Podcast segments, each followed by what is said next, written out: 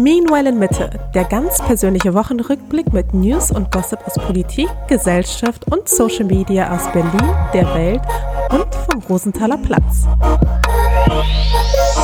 Hallo und herzlich willkommen zur neuen Meanwhile in Mitte Folge vom 23.06. Am Wieder. Apparat, wollte ich sagen. An den Mikrofonen sind David und Mascha. Ich. Ich bin die Mascha. Du bist der Ich bin David. David. Und ähm, wollen wir mal wieder so eine kleine Vorstellungsrunde machen? Nur eine Unbedingt. ganz kurze. Ja, Weil du hast bestimmt auch nochmal irgendwie einen neuen Begriff, mit dem du dich auszeichnen möchtest. ja habe ich. Sehr gut. Ich bin Influencerin und meinst du, werdende Mutter ist, Ja, ist schon, finde ich, ein entscheidender Fakt. ja, oder? Ja, ich bin David, Designer, Unternehmer und ich wohne seit neuestem auf der Baustelle. Vor allem du, du alleine wohnst auf der Baustelle. Ich habe damit gar nichts zu tun. Ich ja, wohne du nicht wohnst auf ja einer nicht, du bist die, du bist die, du bist die Bauherrin. Stimmt, ich kann mich auch eigentlich vorstellen mit Chefin. Ja, genau, stimmt, Chefin. Chefin, so nennen die mich So hier. nennt man dich seit neuestem hier Ja. im Haus. Hier im Haus nennt man mich neuerdings Chefin. Hey, hör mal, Chefin. ja, wenn es Fragen gibt. Du bist so richtig außen vor. Du wirst so gar nicht irgendwie, irgendwie konsultiert. Ich mache mich aber auch so, äh, ich mache mich auch unauffällig, verhalte ich mich hier. Ich bin so wie Mali, wie ich durch die Gegend schleiche, so unauffällig, äh, um unentdeckt zu bleiben. Ja, genau so verhältst du dich. So richtig, so, ja. Na gut, aber erstmal Naja. von vorne. Also, wir sprechen ja heute wieder über alles, was uns persönlich, äh, uns in Mitte und in der Welt so beschäftigt. Und ähm, Ganz viele Social Media Themen. ja, mal schauen. Ich habe heute, also, ich habe ja vorher gesagt, du musst nichts vorbereiten, weil ich habe wirklich, also meine Liste ist, also heute doppelte Länge, die Folge eventuell. Okay, sehr gut. Ich habe heute auch nichts zu tun, also ich kann da ruhig ein paar Stunden ins Schneiden investieren. Perfekt. Ja, oder wir nehmen so auf, dass du gar nicht schneiden musst. Ja, passiert eh nicht. Ja. Na gut, ähm, ja, warum wohnen wir auf der Baustelle seit neuestem? Naja, ich habe es ja jetzt schon ein paar Mal angekündigt. Das Bad wird ein bisschen aufgehübscht. Und wie es halt immer so ist, ne, wenn man ein Projekt anfängt, dann stellt man halt schnell fest, dass das vielleicht gerade bei einem Altbau doch ein bisschen ausufert. Und äh, ja, dementsprechend wohnen wir jetzt quasi auf einer Baustelle, weil es einfach nicht anders geht. Aber ich meine, dafür, das Endergebnis, es sieht jetzt schon richtig, richtig gut aus. Also auf jeden Fall eine absolute ja, Verbesserung zu vorher, würde ich sagen, oder? Oder? Oder? Ich habe ja noch gar nicht so Ja, Äh. genau, auch da bist du nämlich nicht involviert. Weißt du, es ist so, ich, guck- ich gehe alle fünf Minuten rein, guck mir das an, beurteile, bin Ansprechpartnerin und du, du guckst es dir nicht mal an. Ich will nicht dazwischenfunken hier. Du funkst doch nicht dazwischen, wenn du dir das mal ganz kurz anschaust. Ich weiß nicht, die, die armen Leute, wenn die hier arbeiten und dann komme ich die ganze Zeit und, und äh, spioniere da rein. Findest du, ich bin, äh, also findest du, ich spioniere darum? Ja, nee, aber ich muss ja nicht auch noch da reinglotzen die ganze Zeit. Aber bist du kein bisschen neugierig? Ich habe ja auch schon ein paar Mal reingeguckt, aber ich bin jetzt nicht, dass ich jetzt alle fünf Minuten mir die Updates äh, angucke. Naja, jedenfalls führt es jetzt dazu, dass es auch sein kann, dass wir heute auch ein paar Unterbrechungen haben. Ähm, oder es auch ein bisschen laut ist im Hintergrund. Ja, und Mal dass wir gucken. vor allem auch ein bisschen, bisschen gestresst und kraftlos sind, oder? Wir stehen hier jeden Morgen um. Ja, erzähl mal, wann, wann stehen wir, vor allem mit Betonung auf wir, wann stehen wir jeden Morgen auf? Also wir stehen schon zu leicht unterschiedlichen Zeiten auf, aber ich, ich werde, ich, ich werde zumindest auch wach und ganz ehrlich, ich bin auch krank. Ja, und ich bin- bin schwanger.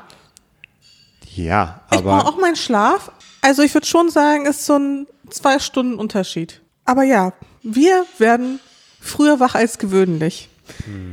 Ja schon. Ich werde schon so um 5, 6 Uhr wach und du wirst so Ja, um aber um fünf 8 musst Uhr du, wach. um fünf, dass du um fünf wach wirst, hat nichts mit den, also das müsste ja nicht sein. Ja. Sollen wir mal kurz eine Pause machen? Nee, ist doch okay, dann hört man halt das hier, was hier los ist.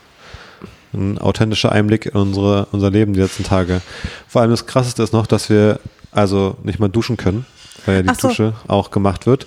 Und ich war schon, also, das, ich finde es richtig schlimm. Ich dusche schon echt gerne, muss ich sagen. Und ich finde oft, ist es so der Start in den Tag, sich so, so sauber an den Computer zu setzen, zu arbeiten oder abends nochmal vorm ins Bett gehen, sich nochmal so schön Hast sauber. du auch so einen Juckreiz? nee, das habe ich nicht. Ah, okay. Aber ich finde, wenn man weiß, man kann jetzt nicht duschen gehen, weil die Dusche jetzt quasi gerade hier rausgehämmert wurde aus, der, aus dem Bad, dann hat man direkt so ein Bedürfnis, nach duschen zu gehen. Weißt du, ich meine? Voll. Man bemerkt auch manchmal erst das Verlangen nach etwas. So, deswegen glaube ich auch, ich hatte Schwierigkeiten als Astronaut, weil wenn man mir den Helm aufsetzt und dann sitzen ja schon eine Stunde vor Start in dieser Rakete drin oder, oder zwei, drei Stunden und hast den Helm und kannst dich nicht mehr an der Nase kratzen oder so oder am Gesicht, dann glaube ich, wird es bei mir sofort überall anfangen zu jucken und ich müsste mich überall kratzen. So geht's mir ganz oft, wenn ich zum Beispiel im Flugzeug bin oder irgendwo in einem öffentlichen Ort und ich weiß, vor allem jetzt im Hinblick auf Corona und alles, wäre das nicht unbedingt der beste Zeitpunkt zu niesen. Selbst wenn es irgendwie nur so Allergie ist oder sonst irgendwas. Ich muss mir dann genau die Nase putzen, wenn es eigentlich gar nicht passt. Und es ist mir so unangenehm, weil die Leute denken dann, ich irgendwie, ich bin krank oder so. Ja. Ich dachte jetzt bei Flugzeug, dass du erst sagst, weil das so geht's mir nämlich, sobald ich in einem Flugzeug sitze, kriege ich so Kribbeln in den Beinen, dass ich meine Beine gern ausstrecken will. Zu Hause kann ich zwölf Stunden am Computer sitzen und meine Beine gefühlt nicht einmal bewegen, aber sobald ich in einem Flugzeug sitze, denke ich so, boah, ich so wenig Platz, ich muss meine Beine, glaube ich, mal bewegen und werd so, kriegst so, Hibbelig halt. ja, werd so hibbelig auf Ja. einmal. Das habe ich aber nur im Flugzeug. Also da sind wir Menschen, glaube ich, äh, echt merkwürdige Geschöpfe. Und ähm, ja, aber die Dusche, jetzt äh, war ich gestern, waren wir beide bei Freunden hier in der Nähe duschen, nach zwei Tagen zum ersten Mal. Und dann kam ich zurück und war direkt wieder verschwitzt. Und das ist wirklich einfach, es fehlt schon extrem. Ja, und ich habe auch irgendwie gar keine Lust, mich so an dich so ranzukuscheln, Ja. weil ich mich so ein bisschen eklig fühle. Ja. Jetzt gibt's quasi erstmal nur Katzenwäsche, aber es gibt ja auch den Tipp, also viele, selbst im Sommer, gehen ja quasi auch aus Umweltschutzgründen gerade nur alle drei Tage duschen. Ja, komm. Also alle drei Tage duschen ist wirklich auch Quatsch. Ja, oder? Also Also ich würde das, glaube ich, gar nicht durchhalten. Ich finde man so muss ja nicht, also ich finde fünfmal am Tag ist auch übertrieben, aber Täglich ist schon okay, oder? ich persönlich brauche das auch so ein bisschen, um mich dann auch wohlzufühlen und Dinge zu machen zum Umweltschutz, wo man dann selber so ein bisschen leidet quasi, finde ich einen Schritt, also da kann man an anderen Punkten, glaube ich, ansetzen, wo man quasi nicht direkt leidet oder seine Hygiene Ja. irgendwie ein bisschen äh, nach hinten stellt. Also Hatte ich dir erzählt, dass ich bei der letzten Bahnfahrt ein Gespräch mit belauscht habe von irgendwie so zwei. Also ich habe es nicht, ich also ich habe es nicht aktiv belauscht. nicht anders. Ich konnte nicht anders. Kennst du das, wenn Leute sich Ja, ja. einfach in der Bahn, du bist an so einem Vierer und die unterhalten sich einfach so laut, dass selbst mit Kopfhörern bekommst du deren Gespräch halt Oder man ist so am 100% Computer und guckt so bei, mit. oder man ist am Computer und guckt sich bei Immobilien Scout zum Beispiel die Wohnung in der Nachbarschaft an, un, ungewollt. Ungewollt. Ja. Kann schon mal passieren. Ja, passiert, also ja. Ja, naja, und dann habe ich auf jeden Fall mitbekommen, wie diese zwei, das waren so, ja, wie so typische Business-Boomer, ähm, wie der eine eben meinte, so aus Klimaschutzgründen. Und da bin ich ja schon, ja, was heißt hellhörig geworden? Wie gesagt, ich wollte ja nicht lauschen, aber man ist dann einfach so, man ist halt so mit dabei bei dem Gespräch irgendwie. Und man möchte sich so gerne dazu äußern, aber man weiß, das ist jetzt vielleicht nicht unbedingt so richtig angebracht. Naja, wie auch immer. Jedenfalls meinte er dann, dass er jetzt nur alle drei Tage duschen geht. Und ich war wirklich kurz davor zu sagen, was? Echt? Aber ja, und der sah jetzt wirklich nicht so aus, als würde sich erstens so krass für den Klimaschutz engagieren und zweitens, also da hatte ich schon mal wirklich ein Klischeebild oder ein Stereotyp im Kopf, der dem überhaupt nicht entsprochen hat. Steve Naja. Jobs soll ja früher voll gestunken haben, ne? Echt? Ja, der hat irgendwie so eine Diät gemacht, weil er irgendwie nur einen Apfel am Tag gegessen hat oder sowas. Also in der früheren Apple-Zeit, also in der Apple, ja so Gründungszeit quasi. Und hat da irgendwie Das ist doch auch Urban Legend, oder Das nicht? steht in der Biografie drin, in der offiziellen. Echt? Dass er da irgendwie als Frutarier irgendwie nur einen Apfel gegessen hat und sich nicht geduscht hat für eine Woche oder so, muss unangenehm gewesen sein zum Teil. Wenn ich Okay. mich richtig erinnere. Also vielleicht gibt es da mehr Leute, als man denkt. Ja, naja. Naja, aber was ich auch noch sagen wollte, ähm, was sind Handwerker eigentlich für Maschinen? so zum Thema früh aufstehen. Weißt du, wenn wir uns hier, wir rollen hier um sieben Uhr aus dem Bett, denken so, scheiße, es klingelt, Ja. jetzt müssen wir aufstehen und die kommen aber an und ich rede nicht so laut, weil die ja noch nebenan ja da sind. aber die kommen hier um sieben Uhr an mit so einem Koffer und legen direkt los, einfach sieben Uhr drei, stehen die im Bad und, und ackern los. Was Ja. für Maschinen. Ja gut, dann so Wann 15, müssen- wann- 16 Uhr sind sie dann auch fertig. Aber wann stehen die auf? Um vier? Und fahren dann irgendwie, Ja, fünf wahrscheinlich. das ist doch geisteskrank. Das Warum? Warum? Für wen, sich, äh, für wen ist es gut? Ich meine, die, die helfen uns damit ja auch nicht. Die könnten einfach von mir aus auch ein bisschen länger schlafen und dann könnten wir auch länger schlafen. Das wäre doch für alle besser. Vielleicht wollen sie auch was am Tag haben. Vielleicht wollen sie dann den Nachmittag mit ihren Kindern verbringen. Oder sind irgendwie sonst irgendwie privat So eingebunden. mit es ist halt, es, nicht jeder hat halt den Luxus, sich aussuchen zu können, wann, er, auch, ein- wann er oder sie arbeitet. ja, die könnten einfach, ja, hm, vielleicht. Aber weißt noch, äh, als mein Papa mal erzählt hat, wann er, wann er aufsteht irgendwie zu seinem äh, Job. Ja, aber dein, dein Papa macht das ja auch komplett ja, freiwillig. komplett freiwillig. Einfach, er, Der- kann, er, kann, er kann einfach kommen und gehen, wann er will quasi. Also Genau. anfangen und gehen, wann er will, aber muss natürlich die, insgesamt die Zeit natürlich da sein irgendwie. Ähm, aber er steigt irgendwie, weiß ich, um 4.20 Uhr oder so in Friedrichshagen in die S-Bahn, um dann früh Feierabend zu haben, wo ich auch dachte, also, Ja, und vielleicht ist es bei Handwerkern auch so, dass die Ja, einfach gerne früh Feierabend haben, um dann noch ein bisschen was vom Tag zu haben. Ja. Die mit Kumpels zu treffen. Aber ich würde ja auch gerne ich würde ja auch gerne was vom Tag haben, aber ich nicht, deswegen bringe ich automatisch die Disziplin und diese Leistung, dass ich um 7 Uhr am Computer sitze und meine E-Mails Nein, ich glaube, anfange. es ist auch so ein bisschen so ein Rhythmusding. Also Ja. wir werden mal schauen, wie es ist, wenn wir dann Eltern sind und dann ganz automatisch dann vielleicht einfach auch um 5 Uhr geweckt werden. Vielleicht werden wir dann auch so krass, ja. Ich kann mir schon vorstellen, dass das was mit einem macht. Das kann sein. Ich habe ja auch gesagt, ich bin wieder krank, ne? Ja, Bin ja schon wieder du hast wieder, angeschlagen, bin erkältet du hast seit, wieder die Männerkrankheit. seit Montag. Und Schnupfen. habe Montag direkt wieder gemerkt, wie grausam es ist. Also wie es mich komplett aus dem Leben haut.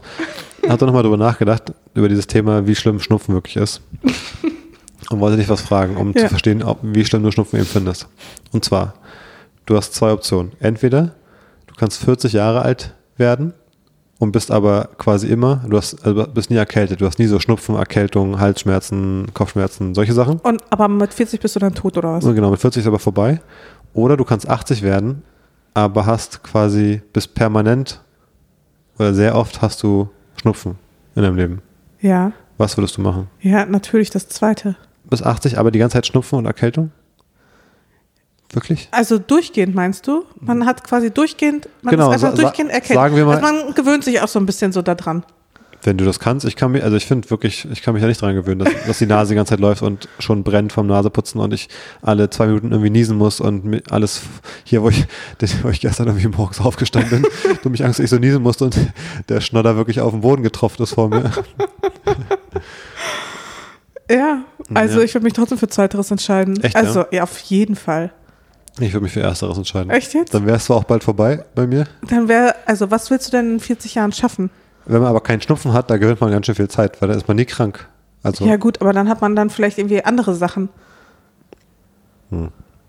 na gut. Da, okay, also findest du also offensichtlich nicht so schlimm. Ich würde mich für, ich würde 40 Jahre Lebenszeit quasi eintauschen gegen nie erkältet sein. Du bist so dumm manchmal einfach. Ah, Okay. na gut. Eigentlich hatten wir uns ja vorgenommen, dass wir mal ein Thema der Woche jetzt machen. Genau. Und letzte Woche haben wir es ja, glaube ich, wieder ausgelassen, weil wir nicht so richtig eins auf dem Schirm hatten, wenn ich mich nicht falsch erinnere. Das war natürlich mega dumm, weil letzte Woche ja, gab es ja ein ganz klares Thema der Woche eigentlich. Und zwar diesen Vorschlag, ob so ein soziales Pflichtjahr eingeführt werden sollte. Ach so. Haben wir natürlich völlig verpennt. Wäre eigentlich ein gutes Thema gewesen auch, nämlich. Ja? Finde schon. Aber äh, das ist jetzt halt so gewesen. Haben wir vergessen. Ihr habt bestimmt woanders gute Meinung dazu gelesen. Ich würde vorschlagen, wir kommen zum Thema der Woche dieser Woche. Okay. Ja, die Verkäufer bei Zeit für Brot sind echt richtige Schnarchnasen, aber mit Zimtschnitzel. Nee, ich kann nicht. Ich habe nachher noch ein Shooting. Have you seen the new Adidas NFT? Nee, also Schnitzel im Woche war auch mal besser. Das Minua-Mitte-Thema der Woche. Und zwar Hitzewelle in ganz Europa. Wir haben es in Berlin gespürt am Wochenende. Aber nicht nur. Wurde, wurde ein bisschen warm. Genau, Wurde es, warm. es wurde sehr warm in Berlin, aber es gab ja noch krasse Entwicklungen. Zum Beispiel in Frankreich, in der Region Bordeaux, wurden ja Veranstaltungen im Freien und in Innenräumen ohne Klimaanlage verboten. Ach echt jetzt? Ja. In Berlin, oder bei Berlin, in Belitz, krasser Waldbrand, der zwischenzeitlich sogar komplett irgendwie außer Kontrolle war scheinbar und wo schon irgendwie Dörfer geräumt werden mussten und die dachten schon, jetzt äh, brennt alles ab. Dann kam jetzt noch der Regen Sonntagabend, wo es ja auf einmal super kalt wurde. Und ich habe auch gelesen, ähm, in Berlin ähm, werden jetzt so Notfallpläne ähm, für, für Hitzewellen vorbereitet, wo es dann darum geht, zum Beispiel in Krankenhäusern das Personal äh, zu hitzebedingten Erkrankungen zu schulen, ähm, Aufbewahrung von Medikamenten äh, anders zu regeln und so weiter und so fort. Also wir sind hier, wir, wir wechseln jetzt vom Corona-Lockdown vielleicht demnächst in den äh, Klima-Ausnahmezustand und Lockdown, wenn Events verboten werden und so. Das ist echt krass, das mit den Events habe ich gar nicht mitbekommen. Was ich noch mitbekommen hatte, war, dass, glaube ich, in Florida gewarnt wurde, das Haus quasi nicht zu verlassen wegen der Kühlgrenztemperatur. War es da so heiß? scheinbar war es da so heiß. Die Kühlgrenztemperatur, dazu habe ich mal ein ganz gutes TikTok gemacht. Aha. Äh, das kann ich, das kann ich äh, nochmal verlinken. Das kriege ich jetzt nicht nochmal zusammen. Es ist quasi eine sehr unglückliche Mischung aus Wärme Mhm. Und ähm, hoher Luftfeuchtigkeit. Normalerweise ist es ja so, dass dein Körper schwitzt, um sich so ein bisschen abzukühlen. Aber wenn es halt auch gleichzeitig nicht nur, dass es warm ist, sondern wenn es halt eben auch ja, sehr feucht ist in der Luft, dann verdunstet sozusagen der Schweiß nicht und der Körper kann sich nicht abkühlen und nach einer bestimmten Zeit beispielsweise, ähm, ja, fällt dein körpereigenes äh, Kühlsystem einfach aus und du stirbst Man überhitzt, basically. man überhitzt und dann irgendwann versagt der Körper wahrscheinlich. Also es war eigentlich nur so eine Art theoretisches Konzept.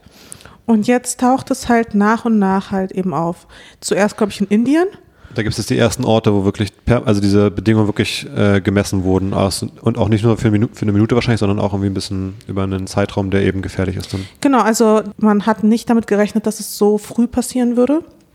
Also man dachte, okay, das erste Mal, dass diese Kühlgrenztemperaturen erreicht werden, das weiß ich nicht, 2050 oder irgendwie sowas. Und wir sind jetzt schon an dem Punkt. Und ja, jetzt auch mittlerweile scheinbar in den USA, dieses, also letztes Wochenende. Äh, richtig, richtig gefährlich. Wie gesagt, ich verlinke das TikTok einmal unten. Ich würde sagen, ich habe es ganz gut erklärt. Aber da hatte ich auch so wirklich richtig dumme Kommentare. Weiß ich noch ganz genau, wo Leute sagten, ja, deswegen stirbt man ja in der Sauna. Wo ich mir so dachte, ja, dann bleib mal so ein, zwei Stunden in der Sauna. Weiß nicht, ob das so gut ist für deinen Körper. Gut, in der Sauna hast du potenziell ja andere Luftfeuchtigkeiten, aber man stirbt Aber man- alle, in aber der es ist Sauna ja- stirbt man irgendwie, also wenn man in einer halben Stunde in der Sauna bleibt, dann werden viele Leute auch schon zusammenbrechen Richtig. bei 90 Grad und also gut, ist auch deutlich heißer nochmal. Nee, also es gibt ja so trockene Saunen, aber es gibt ja auch eben so Saunen, so ein Dampfbad zum Beispiel, was Ja, besonders stimmt. heiß eingestellt ist. Ja, stimmt. Und da soll man jetzt auch nicht ewig drin bleiben. Und wenn man da irgendwie vielleicht so zwei Stunden drin bleibt, kann ich mir schon vorstellen, dass das vielleicht einfach nicht so gesund ist. Ja, gibt auch mal, gab es auch schon mal ein, zwei Mal diese Fälle durch diese Sauna-WM, wo dann irgendwie so meistens irgendwie irgendein Russe gegen irgendeinen Finnen oder so im Finale ist und wo die dann so da irgendwie so lange drin bleiben, bis da irgendwie alle rausgezogen werden müssen, weil sie einfach an die Grenze gehen. Da Ja. gab es auch mal irgendeinen Fall, wo da irgendwie die Leute da zu lange drin geblieben sind. Egal. Das war ein bisschen krass. Ähm, aber ja, ähm, diese Kühlgrenztemperatur ist natürlich absolut verrückt, dass die erreicht wird, weil das ist ja im Prinzip das Limit, wo auch kein Mensch mehr, das, also es ist einfach rein biologisch dann nicht mehr möglich, das zu überleben quasi über einen längeren Zeitraum. Ähm, das ist natürlich dann das absolute Extrem, aber ich meine selbst darunter, selbst irgendwie 40 Grad in Frankreich oder auch im 35 in Berlin sind ja auch für viele Menschen auch schon problematisch, Ja, wie klar. zum Beispiel für Omi und Opi, wie für Schwangere, wie dich zum Beispiel, sind so Temperaturen auch nicht so ein Vergnügen einfach. Also ähm, das ist schon sehr unter dieser Kühlgrenztemperatur ja auch schon für viele Menschen eben ein konkretes Problem. Insofern, ähm, Ja, also mir geht's jetzt während der Hitzewelle auch nicht so Ja. supi. Also wir sind ja rausgefahren, das war ganz gut. ja, im Sehen fand ich es krass, weil in Berlin war es so super heiß auch. Da merkt man auch, wie sehr sich eine Stadt aufheizt. Also Total, und wie wichtig auch Durch die- Bäume sind und alles. durch den ganzen. Beton, die ganzen Scheiben, die Autos, äh, Glas und so, wie es hier einfach mal auf die Straße geht, eine ganz andere Hitze ist und dann waren wir da draußen, sind da irgendwie mit der Fähre auf diese Insel auf dem Lieblitssee und du bist komplett im Grün mit dem See um dich rum und es war, man konnte einfach liegen und es war nicht mal richtig warm in dem Sinne. Also Genau, wir haben jetzt nicht irgendwie krass geschwitzt oder so. Also- es war einfach komplett angenehm. man musste sich kaum Wasser abkühlen, weil es einfach nur draußen zu sein war schon so viel angenehmer als einfach in der Stadt, dass das schon krass geholfen. Also da merkt man auch diese hohen Temperaturen plus dann noch die Städte. Also das heißt, wenn irgendwie 35 Grad irgendwie gemessen werden, dann ist die gefühlte Temperatur in so einem zubetonierten Berlin-Mitte wahrscheinlich auch irgendwie einfach 40, 45 Grad wahrscheinlich im Vergleich zu, ich bin irgendwie Ja. draußen.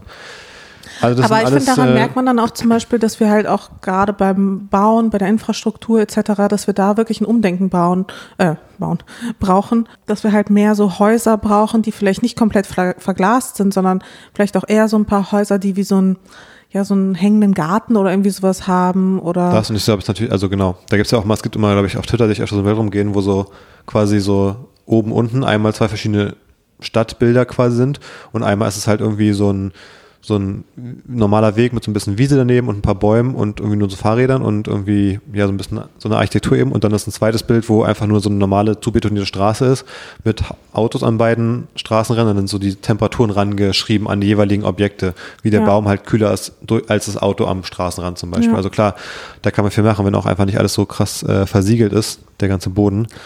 Das sind natürlich alles so Sachen, ja. Im Deutschlandfunk habe ich gehört, dass die in Brandenburg jetzt auch umdenken wollen, weil das eben, ja, dass es solche Waldbrände gibt, liegt unter anderem eben daran, dass es so Monokulturen sind. Also dass diese Wälder quasi nur so aus Tannen oder Fichten oder sowas äh, bestehen und die brennen halt leider sehr, sehr gut. Und da wollen sie jetzt quasi die Waldwege ein bisschen vergrößern, dass das Feuer sich nicht so schnell ausbreiten kann und, und das ist an sich sinnvoll, diese Monokulturen abschaffen. Also, dass man mehr so ein paar unterschiedliche Bäume Das kennt man ja, wenn man pflanzt. auf der Autobahn fährt und man fährt raus, dann sieht es aus, als hätte man irgendwie einen Baum gemacht und den dann eine Million Mal dupliziert einfach. Das ist einfach, Komisch, dass das nicht so gut ist für das ist die halt kein Umwelt. richtiger Wald. Das ist halt, das hat Elon, Elon einmal schön gesagt, das, was sie da in äh, Grünheide abgeholzt haben, den Wald für die Tesla-Fabrik, da meinte er ja, ähm, das war kein Wald, sondern eine Papierfabrik. und kann man jetzt vielleicht ein bisschen übertrieben gesagt, aber so sieht es halt manchmal aus. Das ist eher wie so ein, ja, eine Fabrik, wo der, wo das Papier halt nachwächst, so ungefähr, bis man es wieder abholzt, aber es ist kein, kein regulärer Wald, weil wenn man mal im richtigen Wald war, dann ja, liegt da alles kreuz und quer, verschiedene Bäume, ganz verschiedene Gewächse und so sieht es da halt nicht aus. Ja, ein richtiger Lebensraum ja auch für Tiere, der vielleicht nicht so einfach zu ersetzen ist. Und bei so einer Monokultur, naja. Ja, schwierig alles. Ich, man merkt jetzt echt schon scheinbar langsam die äh, ersten äh, Konsequenzen von der sogenannten Klimakrise, über die viel geredet wird. Äh, es wird jetzt langsam ein bisschen mehr spürbar. Ja, vor allem, das wird ja auch die nächsten Jahre noch spürbar, weil die Konsequenzen, die wir jetzt haben, das sind ja irgendwie die Konsequenzen von vor irgendwie 20 Jahren oder so. Es ist nicht der heißeste Sommer unseres Lebens jetzt gerade, sondern es ist der kühlste, des, der kühlste Sommer des Rest unseres Lebens. ja, super. ja. Aber ähm, es gibt Möglichkeiten, sich, um es mal ein bisschen äh, noch leichtherziger, sagt man das in Deutsch? Lighthearted, leichtherzig, ja. Rumzudrehen das Thema. Es gibt nicht nur Schlechtes an der Hitzewelle, denn es gab im Sommerbad in Steglitz ähm, eine Wasserpistolenschießerei. ähm, hat die Polizei Berlin getwittert und jetzt fragt man sich vielleicht, warum twittert die Polizei Berlin über eine Wasserpistolenschießerei Ja, im das wird mich Sommer auch Steglitz? Manche machen ja so lustige Tweets, aber es war nicht nur ein lustiger Tweet, denn die Wasserpistolenschießerei hat einen Konflikt ausgelöst zwischen zwei Gruppen, der, Zwischen zwei zunächst, Gangs. Der zunächst auf verbaler Ebene war, dann aber körperlich unter ca. 100 Menschen ausgetragen wurde. Erst 13 Einsatzwagen und Kollegen der Einsatzhundertschaft beruhigten die Lage. Was, echt? Ja. Das war, glaube ich, am Sonntag. Aber wie lustig wäre es, wenn so diese Gangs, weiß ich nicht, Hells Angels gegen. Ich glaube, naja, es waren, glaube ich, nicht die Hells Angels, ich glaube, es waren eher, ähm, ich habe irgendwie auch einen TikTok gesehen. Oder irgendwelche Familienclans, weißt du, so Ich glaube, es war- irgendwelche Abu Chakas gegen irgendwelche, weiß ich nicht, äh, anderen. Ich glaube, ich glaube, so war es ungefähr. Also ich habe mich nicht im Detail beschäftigt, aber das habe ich zumindest auch in Videos gesehen, äh, dass es eher in diese Richtung ging. Ähm, ja, aber sollen sie sich halt aber, mit so einer Wasserpistolenschießerei auch vergnügen? Also besser als mit einer, also mit Aber ich einer fand die- richtigen Pistole, Ich oder? fand die Schlagzeile so gut. Eine Wasserpistolenschießerei, also der Begriff Wasserpistolenschießerei, löste gestern dann Konflikt 100 Menschen. Stell dir mal vor, wir hätten daran teilgenommen mit unserer riesigen Hello Kitty Pistole. Ja, da hätten die alle einpacken können. Aber wirklich. Da wäre schnell vorbei gewesen. Ja. Hätte ich alle Gegner ausgeschaltet mit der, Hello, mit der Hello Kitty Pistole aus äh, Thailand. Ja, die war, die ist krass. Ich habe die immer noch hier irgendwo Ich weiß. rumfliegen. Die hat ein richtig gutes Fassungsvermögen. Oder hier die, wie heißt die nochmal? Die Super Socker. Soaker. Oh ja. Die haben wir auch noch irgendwo hier rumfliegen. Du, das werden dann so Sachen sein, da wird das Kind dankbar sein, dass wir die noch haben. Absolut. Und ich Naja. weiß auch schon ganz genau, wer sich da bekriegen wird. Ich werde mich da schön raushalten. Ja, ich bin auch gespannt. Das war's dann fürs Erste zum Thema der Woche, oder? Ja, also kein angenehmes Thema der Woche. Ja. Ähm, dieses Wochenende wird es ja auch wieder relativ warm. Geht ja jetzt schon los. Ich glaube, Freitag irgendwie 32 Grad oder so. Ja, für mich sind das alles keine so guten Neuigkeiten, ehrlich Ja. gesagt. Also, Du meine glühst, ja so, du glühst ja so schon so, wenn ich deine Hand anfasse, dann da ist auch mal Hitzewelle irgendwie. Also, ja, ich habe auch das Gefühl, aus, von mir strahlt auch so eine Hitze gerade aus. ja. Und ich kann dann gerade auch nur mit äh, Ventilator nachts anschlafen und so. Also es ist äh, wirklich, ist wirklich anstrengend, ist wirklich schwer. Die Beine sind dick. Einfach nur, weil ich so angeschwollen bin. ja. Aber apropos Kind und Schwangerschaft, wir haben den nächsten großen Meilenstein erreicht, auch am Wochenende, am Samstag. Haben wir? Oh ja. Habe ich schon wieder fast vergessen. Wir haben den Kinderwagen abgeholt. Ja. War es dir ein bisschen unangenehm, dass da kein Kind drin war? Kam es dir auch so creepy vor? Nee, gar nicht. Ich glaube, das gehört einfach dazu vom Kinderwagen. Ich glaube, das ist Teil des Kinderwagenkaufs, dass man den einmal halt abholt und leer durch die Gegend schiebt. das war gar nicht so krass mein Gedanke. Ähm, mein Gedanke war eher, das Ding durch die Straße zu schieben. Da dachte man so, oh, jetzt ist es direkt nochmal, also bei immer, ist es so surreal noch alles. Also so, man sieht den Bauch und so, aber trotzdem ist es noch irgendwie so nicht so 100% greifbar, dieser Schritt, dass sich bald das Leben ändert, dass was krasses passiert und so. Aber wenn man den Kinderwagen schiebt, dann hat man jetzt diese erste konkrete Änderung zum ersten Mal, dass man bald so durch die Straße läuft, hat man jetzt quasi zum ersten Mal gehabt, äh, vom Gefühl her. Und äh, das fand ich schon kurios, durchaus, einen Kinderwagen zu schieben. Also, irgendwie, fandest du es nicht? Also es war irgendwie so, was- ja, ich fand es auch irgendwie komisch. What, what is happening? so, warum schiebe ich einen Kinderwagen? Und dann, dann kamen so andere Pärchen entgegen, die auch Kinderwagen mit Baby drin äh, geschoben haben. Und dann war man direkt so Teil von so einer neuen Community, wo man sich so, so zunickt mit so einem Augenzwinkern oder wie so, so Truckerfahrer, die sich so gegenseitig anhupen, wenn sie sich So irgendwie oder so Busfahrer. so Busfahrer oder so Tramfahrer, die sich so, so mal so ein Signal geben, so kurz. Auf einmal ist man so, man ist jetzt Elternteil quasi. ja, schon krass, oder? Richtig crazy. Und wie hat sich das für dich angefühlt? Ich weiß gar nicht, wie ich Also eher so soll. angenehm oder eher so, Eher so also bisschen- stolz oder eher so ne, genervt? Ja, so, nee, so ein bisschen kurios. Man, vor allem gerade weil auch kein Kind dran war, war es noch so ein bisschen, als wäre man so ein Hochstapler. der, der wie sich so, So Menschen, die so spielen, als wären sie Eltern, so tun, als wären sie Eltern. als würde man sich irgendwie so ins äh, Phantasialand irgendwie einschleichen wollen und würde irgendwie so den Family-Rabatt irgendwie äh, also so sich erschleichen wollen oder so. Ähm, und ich weiß auch nicht, irgendwie, ja, ganz, äh, ganz kurios. Man kann es noch nicht so richtig glauben, dass man das jetzt selber wirklich ist. Ja. Und man denkt noch so ein bisschen so, haha, ich schiebe einen Kinderwagen. So als würde man so von Freuden einfach mal kurz den Wagen schieben oder so. Aber das Geilste war, als wir dann an so einem Laden vorbeikamen, wo es irgendwie um so irgendwelche Beauty-Kosmetik-Behandlung ging. Und du warst so, aha, spannend. Drehst dich zum Laden hin, hast den Kinderwagen vorher geschoben, hast ihn so stehen gelassen an sich, drehst dich um und der Kinderwagen fängt so an zu rollen und rollt quasi so halb auf die Straße. und ich stehe so neben so, ach du Scheiße. Das kann was werden. Du so, wie so ein kleines Eichhörnchen so, aha, spannend, was denn hier? Ich guck mal ganz Beauty? kurz rein. Gibt's hier Beauty? Ich gehe mal kurz in den Laden rein, Kind einfach stehen gelassen, rollt, rollt auf die Straße. Generell steht der Wagen einfach mitten auf dem Gehweg. Du bist schon lange weg, informierst dich irgendwie über das neueste, weiß Treatment. ich auch nicht, neueste Treatment. Ja, das war schon mal so ein Vorgeschmack. Ja, ja, wenn ein richtiges Du, musst, du wirst dich auch ein bisschen dran gewöhnen müssen, dass du eine bestimmte Verantwortung trägst. Ja, da war ja kein Kind drin. Deswegen, ja. Ja, deswegen ganz bestimmt. Na gut. Naja. Und dann ähm, Sonntag war ja auch noch ein krasser Tag mit, mit Schwangerschaft. Wir haben geshootet und zwar mit meiner ja, besten Freundin, kann man sagen. Das sagst du über mehrere Leute. Sage ich? Mhm. Ich sag so, also ich habe so zwei beste Freundinnen. Okay. Kann man zwei beste Freundinnen haben? Ja, ist halt so die Frage. Kann man zwei beste Freundinnen haben? Aber ja, ich habe so zwei, eigentlich schon, ja. zwei beste Freundinnen. Über mehrere Leute, so weißt du, so über Ja, früher, früher in der so. Schule hätte es da vielleicht Stress gegeben. Da war doch immer so, wenn sich da nicht genau zwei Leute gegenseitig als einzige beste Freundin bezeichnet haben, dann war schon ein bisschen Hm. heikel, oder? Ja, wahrscheinlich. Na, ich habe auf jeden Fall zwei Freundinnen, die mir sehr, sehr, sehr am Herzen liegen. Und eine davon ist Lina, die Fotografin. Wir kennen uns schon sehr, sehr lange, äh, seit wir, ja, irgendwie seit über 15 Jahren oder so. Und sind auch seitdem befreundet. Und ja, gestern, äh, gestern, am Sonntag haben wir dann meinen Babybauch fotografiert. Und das war schon krass, weil für mich war es das erste Mal mit Lina im Studio. Lina sagt, nee, das war gar nicht das erste Mal. Äh, scheinbar war Linas aller, allererste Studioerfahrung mit mir. Ja. Also scheinbar haben wir schon mal in einem Studio geshootet. Ich kann mich auch an das Foto erinnern. Aber, kann Studio so mit, mit so Anführungszeichen, die man mit den Fingern macht. Ja, so ja, genau. Irgendwie bei irgendwem zu Hause im Nee, nee, Hobby, das war, im nee, Hobby nee, das war, nee, nee, das war wohl ein richtiges Studio, auch mit ein bisschen Licht und so. Hm. Äh, ich weiß gar nicht mehr, wie das zustande gekommen ist, weil wie gesagt, das ist auch schon über zehn Jahre her.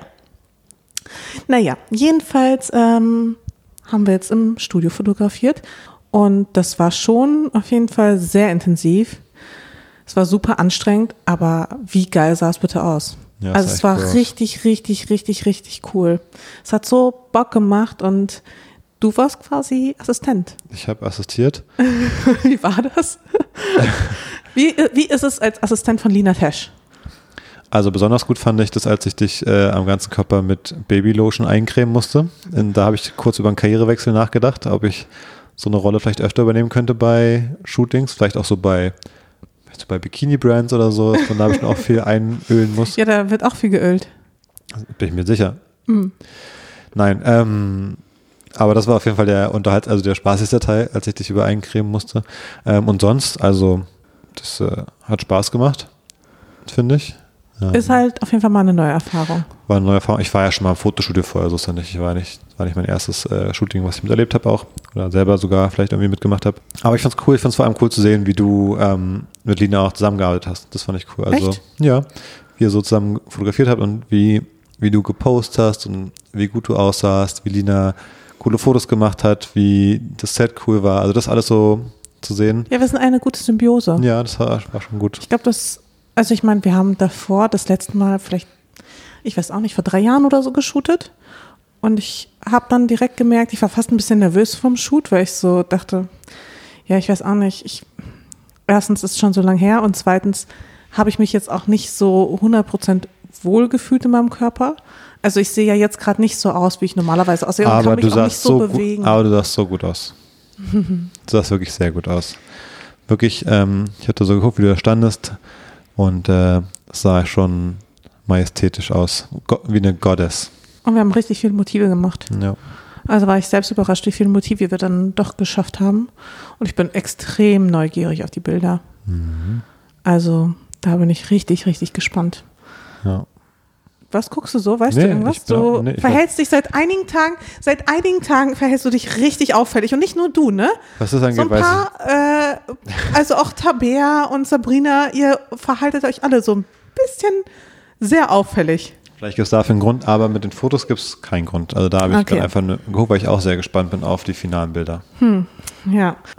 Naja, jedenfalls ähm, Aber was haben wir geshootet und das war super, super schön. Das war wirklich. Du warst eh so viel am Shooten jetzt die letzten Tage. Du bist Ja. jeden Tag in irgendwelchen Videointerviews und du warst, hast ein Musikvideo gedreht. Und da wollte ich mal fragen, weil da habe ich extra nicht weiter nachgefragt, als ich da das erste Video davon gesehen habe, irgendwie auf dem Instagram, was, was dann da genau passiert ist. Weil es sah, sah schon lustig aus. Also wie du da Fandest so du rum, es lustig?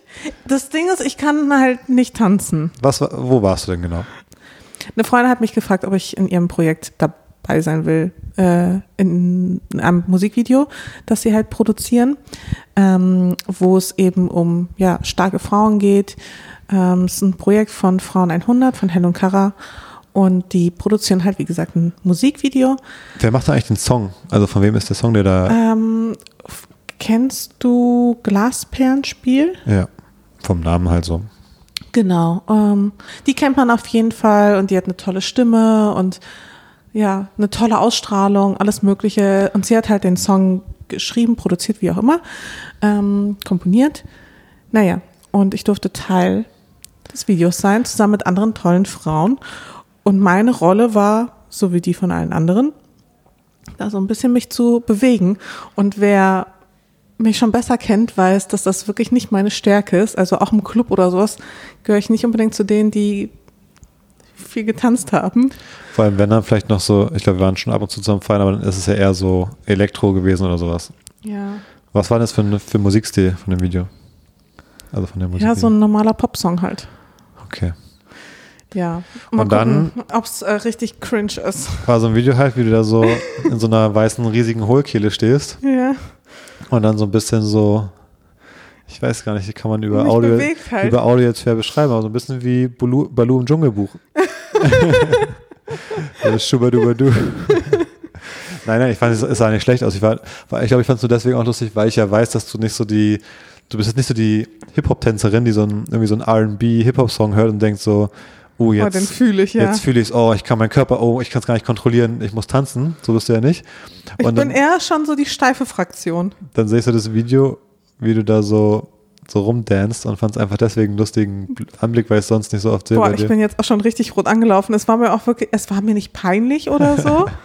ähm, aber es war schon so, dass ich so dachte, merken die, dass ich kein Rhythmusgefühl habe? Kann man das irgendwie noch anpassen? Ja, tanzen, also Musik ist ja generell nicht meine Stärke.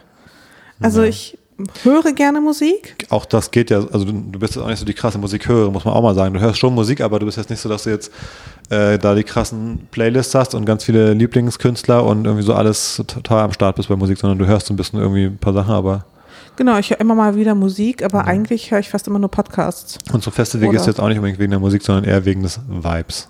Es gehen voll Da viele sieht man Leute, aber- da- da sieht man, aber wie- voll da- viele da- Leute gehen zum Festival wegen der Vibes. Aber das ist der Unterschied der zwischen Musik. uns. Ich bin voll der Musikfan und gehe dann will da irgendwie zehn Bands sehen. Du gehst so hin, weil du einfach ein bisschen die, die Energie aufsaugen willst. Richtig, aber, So, aber- dein Programm ist stressig, mein Programm ist nicht stressig. Ich sage ja nur, es zeigt unseren verschiedenen Zugang zu Musik und unterschiedlichen Zugang zu Musik, wie wir da so ein bisschen anders äh, motiviert Ganz sind. ehrlich, so wie du zu einem Festival gehst, habe ich noch Ich wollte nie es doch jetzt jemanden gar nicht bewerten. Ich wollte es doch jetzt hab, gar nicht ich will aber trotzdem sagen, so wie ich mit dir auf dem Festival bin, so habe ich noch nie jemanden auf einem Festival erlebt. Du bist richtig, du, du peitscht mich wirklich von Bühne zu Bühne und das habe ich, ich war schon vor dir auf ein paar Festivals Ja, und oh, da war das Entschuldigung, nicht ich so. war beim Festival und ich wollte dann die Bands sehen, die beim Festival spielen. Krass. Ja, du willst vor allem aber auch die Bands sehen, die auch noch zeitgleich spielen. Ja, ist halt das Problem, wenn die zeitgleich spielen. Was soll man denn machen? Ja, hin und her rennen. Na gut. Du, ich war letztens bei meinen Eltern auch am letzten Wochenende, glaube ich. Und da habe ich was bemerkt, was mich schon ein bisschen überrascht hat. Und zwar, wir haben einen Spargeltopf. Ja. Und wir benutzen den ja auch relativ häufig, weil wir auch gerne in der Spargelsaison viel Spargel essen. Mhm. Ich weiß noch ganz genau, als ich den gekauft habe, deine Reaktion. Ja, wie war die? Hast dich auch erstmal gefragt, wozu? Ja. Ich, ich habe den ausgepackt, ich habe diesen Spargeltopf besorgt, war super stolz, weil natürlich Spargel gehörte meiner Meinung nach in einen Spargeltopf. Mhm. Und du warst so ein bisschen, sagen wir mal, skeptisch, ob wir das wirklich brauchen. Und jetzt findest du den geil, ja? Nee, pass auf, die Sache ist die folgende. Und ich bin mir sogar unsicher, ob ich es am Anfang auch schon so gemacht habe oder ob ich es da richtig gemacht habe. Aber als wir diese Spargelsaison zum ersten Mal Spargel gemacht haben, habe ich ja den Topf da auf, den, auf die Kochstelle gestellt und es hat ja zehn Jahre gedauert, bis das Wasser da drin gekocht hat. Weil ein Spargeltopf ist ja sehr, der ist so mittelgroß vom Umfang her, aber halt sehr hoch, damit Ja. der Spargel quasi aufrecht da drin stehen kann. Und da habe ich ja mit Wasser komplett voll gemacht quasi. Und dann sind da halt, keine Ahnung, viele Liter drin, die halt ewig brauchen, weil es, also als wär, würde man drei Töpfe übereinander stapeln, quasi vom Wasserinhalt her. Und äh, da war ich letztens bei meinen Eltern, da gab es natürlich Spargel ähm, am Wochenende. Dann gehe ich in die Küche und sehe, wie meine Mama den Spargel macht und sehe, dass im Spargeltopf nur so unten so, ja, so ein ganz bisschen Wasser drin ist. Also nur so im unteren Zehn, und, und unteren Fünftel oder unteren Sechstel vom Topf. Und das heißt, wenn das unten das Wasser kocht, dann steigt der Wasserdampf hoch. Und von diesem heißen Wasserdampf quasi wird der Spargel im Topf dann halt Durch. durchgedünstet, ge- keine Ahnung, ge- gegart, was auch, wie auch immer. So nutzt man halt einen Spargeltopf. Also man macht den nicht mit Wasser komplett voll, weil ich meine dann so, ach, du hast unten Wasser drin und sie war so, ja, wenn du den komplett voll machst, dann dauert es ja ewig, bis es kocht. Und ich war so, ja, stimmt. so wie bei uns zu Hause letztens. Und ähm, ja, stellt sich raus, man macht den eben nur unten mit ein bisschen Wasser und der Rest dampft dann so hoch. Tja. Irgendwie auch logisch. Irgendwie schon. Wenn man den richtig kochen will, nimmt man einfach einen normalen Topf und legt den da rein, so wie wir es halt früher gemacht haben. Ja. Naja, also. und wie war diese Erkenntnis für dich so bahnbrechend? Ja, habe ich wieder gedacht, wie lustig ist, dass du mich so ein bisschen als hier dein Koch, Koch-Boyfriend äh, auf Instagram immer Nee, pusht. weißt du, das Ding ist ja, also auf Instagram als Kochboyfriend pusht. Du kochst ja super gerne. Ja, schon. Aber? Gern. Super gern, gerne. Ja, schon gern und das, was du kochst, das sieht super lecker aus und schmeckt auch super gut. Aber du weißt halt ganz viele Basics teilweise nicht. Weil mir Weil, Kochen. weil es dir nie jemand irgendwie beigebracht hat, weil du halt eben nicht so eingebunden warst. Und bei mir ist genau andersrum. Ich wurde relativ häufig eingebunden, aber ich hasse Kochen. Wenig Dinge machen mir so wenig Spaß, aber ich weiß bei den meisten Sachen ungefähr, wie sie, wie sie gehen oder wie sie funktionieren oder welche Handgriffe es da gibt. Einfach weil ich da immer mit einbezogen wurde. Aber es macht mir halt 0,0 Spaß. Aber ich gucke ja auch bei dir nicht genau drauf oder ich korrigiere dich ja auch nicht, außer du fragst mich dann, weiß ich nicht, wieso Gelee oder so gemacht Das wird oder sowas. ich frage, beziehungsweise ich, ich komme quasi weinend ins Wohnzimmer und sage, es funktioniert einfach nicht, ich kann nicht mehr. Ich habe jetzt fünfmal das irgendwie da angemischt und das wird immer klumpig und dann warst du so, hä, aber warum hast du das nicht so gemacht? Ach so. Ja. Tja, So ist das halt. Ich habe mir halt viel so mit irgendwelchen Rezepten angedingst einfach und dann stehen da manchmal so irgendwelche Techniken drin. Dann habe ich manchmal geguckt, wie diese Technik funktioniert. Aber beim Spargelkochen denkt man sich halt so, ja klar, man hat es vorher im Topf einfach gekocht. Also koche ich es auch in diesem höheren Topf, nur dass er stehen kann. Aber es ist natürlich irgendwie beknackt. Ja. Naja. Aber weißt du, wie ich dann auch mal so Sachen lerne oder von meiner Mama immer so Sachen lernen musste? Meine Mama meinte immer so, ja, du musst so, ja, ungefähr so ein bisschen was davon und ungefähr so ein bisschen, also wenn es zum Beispiel um Teig oder sowas geht. Du musst einfach gucken, dass die Konsistenz stimmt, wo ich mir so denke, ja, ich weiß nicht mal, wie die Konsistenz aussehen soll. Ja, das stimmt, aber ich finde, so, so geht es mir auch ein bisschen, wenn ich jetzt jemanden beschreiben soll, wie ich jetzt irgendwie irgendein Gericht mache, dann sage ich es auch ungefähr so, weil irgendwann, wenn man Essen zehnmal gemacht hat, dann macht man ja auch alles so, ja, vom, vom Wein bei den Gnocchi halt so, so, dass es halt, merkt man schon. Das finde ich auch logisch, aber ich finde so eben diese ganz krassen Basics, wie bestimmte Techniken einfach überhaupt funktionieren. Also wie man was anbrät scharf oder wie man irgendwas dünstet oder wie man unseren Topf eben benutzt, da, stößt man halt auch jetzt nicht so richtig dann drauf. Das kann man, also wenn man es einmal nicht weiß, dann macht man es halt immer falsch einfach. Dann wird man es auch nie, da gibt es ja gar keinen Impuls, es anders zu machen, außer dass halt irgendwie 30 Minuten gebraucht hat, bis es gekocht hat, wo ich auch dachte, das kann es irgendwie nicht sein. Du hattest doch sonst noch irgendwie so ein paar Mal so Situationen, wo du dann fast weinend äh, gekommen bist. Ja, so ein, zwei Und Mal. warst so, äh, weiß auch nicht, wie das gehen soll. Ich glaube, bei diesen Talern, die du nochmal gemacht hast, da gab es Ja, auch das irgendwo- war auch, aber das war einfach ein Kackrezept. Ja. Oder wo ich dir letztens gezeigt habe, dass wir irgendwie seit fünf Jahren einen Bratschlauch bei uns haben und du warst so ich ein. weiß immer noch nicht, was, Was? das ist. Also Bratschlauch. Den habe ich zum ersten und letzten Mal benutzt, glaube ich. Ich weiß gar nicht, wofür man das nehmen soll. Und du warst, bist so aus allen Wolken gefallen, weil du warst so, was ist ein Bratschlauch? Aber ja, das sind auch so die Sachen. Dann sind wir irgendwie hier bei Freunden, wo dann so irgendjemand so ein richtiger Kochexperte ist und dann sagen die so, ja, also das mache ich aber mal im Bratschlauch, weil dann wird es ein bisschen so und so. Und dann denke ich mir so, ah, das, also da merkt man dann, da kann man nochmal ein Level beim Kochen drauflegen. Ich koche ja alles so. Also ist ja einfach, ja, ich nehme halt die Pfanne, dann mache ich in der Pfanne alles irgendwie so, wie ich alles halt mache. Dann koche ich noch irgendwie was dazu und dann noch eine Soße und dann ist es halt das Essen so. Aber manche Leute haben ja da richtig Spezialstrategien, wie sie irgendwas erst im Ofen und dann noch in der Pfanne und dann im Bratschlauch und so, dann ist es irgendwie krasser. Aber ich finde es Naja. voll süß und ich finde es cool, dass du dich damit beschäftigst und dass dir das auch irgendwie ja, Freude bereitet. Zumindest ja. wirkt es so ein bisschen so. Meine, du machst es ja auch mit dem Kochen oft so ein bisschen, um deinen Kopf frei zu kriegen. Ja, voll. Ich habe noch, aber das noch kurz äh, nochmal rüberschwenken zu dem, was wir die letzten Tage so äh, geguckt haben an Serien und Filmen. Oh ja, sehr gerne. Also die, die eine Gruppe, die auf jeden Fall sich dümmer verhalten hat als ich mit dem Spargelkochtopf, ist in meinen Augen, sind es alle Beteiligten beim Gladbecker Geiseldrama.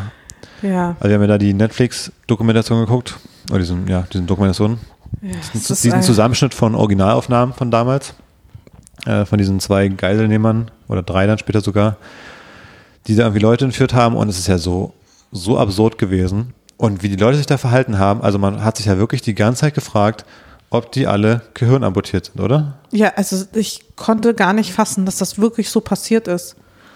Aber wie geht das? 1988 war es. 1988? Ja. Also, Was, was war mit denen los? also alle Menschen dort, wirklich jeglicher Funktion, eigentlich haben sich wirklich gefragt, ja, was stimmt nicht, weil, also die Polizei erstmal Komplett unfähig.